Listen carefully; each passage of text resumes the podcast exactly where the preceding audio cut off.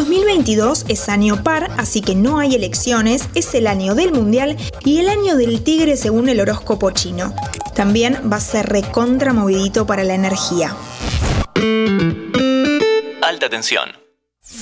Hola, ¿cómo andás? Ay, pero muchas gracias, feliz año para vos también. Arranca 2022 en alta tensión, el podcast de energía de interés general. En los próximos 5 minutos vamos a pintar la agenda de este año en el que la energía, como siempre, va a ser protagonista. ¿Qué tenemos que esperar para Argentina y el mundo? Te digo primero las buenas o las malas noticias. Ahora vemos. Antes te comento que este episodio llega gracias a Alpes Energy, comercializadores de gas natural y energía eléctrica para industrias, comercios y estaciones de GNC. Para más información ingresa en alpesenergy.com. Arranquemos por lo bueno. El mundo parece recuperarse finalmente de la pandemia, aunque obviamente cruzamos los dedos y eso significa que regresamos más o menos a la normalidad. Pero hasta ahí lo bueno. ¿Por qué? Porque en 2022 vamos a seguir con los mismos problemas de 2021, sobre todo la escasez de energía. En nuestro capítulo sobre la OPEP, la Organización de Países Exportadores de Petróleo, te hablamos del príncipe Abdulaziz bin Salman, ministro de Energía de Arabia Saudita. Es el tipo que maneja la política petrolera de su país, que es el segundo productor mundial de crudo después de Estados Unidos. A mediados de diciembre dijo que si no se recupera el nivel de inversión, que bajó mucho durante la pandemia, la producción de petróleo podría caer un 30% en la primera década. Eso puede parecer una buena noticia desde el punto de vista ambiental y de hecho hay mucha gente presionando para que eso ocurra. Pero si no se desarrollan lo suficiente otras fuentes de energía, vamos a entrar en una crisis energética. Y por ahora ni las renovables ni la energía nuclear están preparadas para reemplazar todo eso. ¿Esto qué significa? Que vamos a tener escasez y precios altos. Y eso impacta en la inflación y en la capacidad para crecer económicamente. Acordate que sin energía casi nada funciona. Con el gas pasa algo parecido.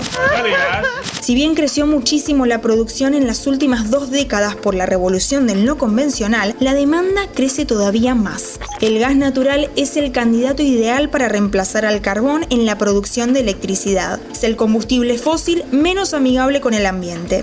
China ya es el principal importador de gas y Europa también aumenta su consumo, lo cual explica por qué los precios subieron tanto en 2021. El mercado más sensible es el del gas natural licuado, que pasó de costar 2 dólares a más de 30 en apenas un año.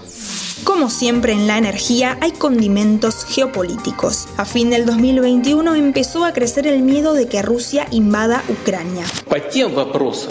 A Europa no le gusta nada eso y a Estados Unidos menos. Pero ¿qué pasa? Más o menos el 40% del gas que consumen los europeos viene de Rusia. Así que si efectivamente se produce el conflicto, la crisis energética de Europa va a ser terrible. Uno podría pensar que eso no se traslada a países como Argentina, pero en un mundo tan globalizado los precios se contagian. Y el gas que necesitamos comprar todos los inviernos se nos va a ir por las nubes. Por eso, en 2022, la producción de energía en Argentina es un punto clave. Todo lo que no se produzca acá se tiene que importar. Y ahí todas las miradas están puestas en vaca muerta. En 2021, la producción no convencional de petróleo en la cuenca neuquina fue la única que creció respecto del 2020 y del 2019. Es decir, en Chubut cayó, en Cuyo también, en el norte y en Santa Cruz pasó lo mismo. Pero en Vaca Muerta creció casi un 65% en un año. En el gas la tendencia es igual, aunque menos pronunciada. Te recuerdo que este capítulo lo trae Alpes Energy, suministro de gas natural y energía eléctrica competitiva y confiable. Conocelos en alpesenergy.com. En resumen, 2022 va a ser un año de precios altos y muchos problemas energéticos en todo el mundo. Seguramente va a aumentar la inversión en renovables, en energía nuclear, en baterías y en hidrógeno verde. Pero todavía seguimos dependiendo mucho de los hidrocarburos. Todo cambio produce algún dolor. En Argentina, que aumente la producción va a depender de los precios. Ahí está la gran discusión de las tarifas y del surtidor de lo que ya hablamos en capítulos anteriores. Hasta acá llegamos, soy Antonella Liborio y ojalá te haya interesado este mapa de la energía en 2022 por alta tensión. Felicidades. Antes de deslizar para continuar con tus podcasts favoritos, seguí a Interés General en nuestro perfil de Spotify.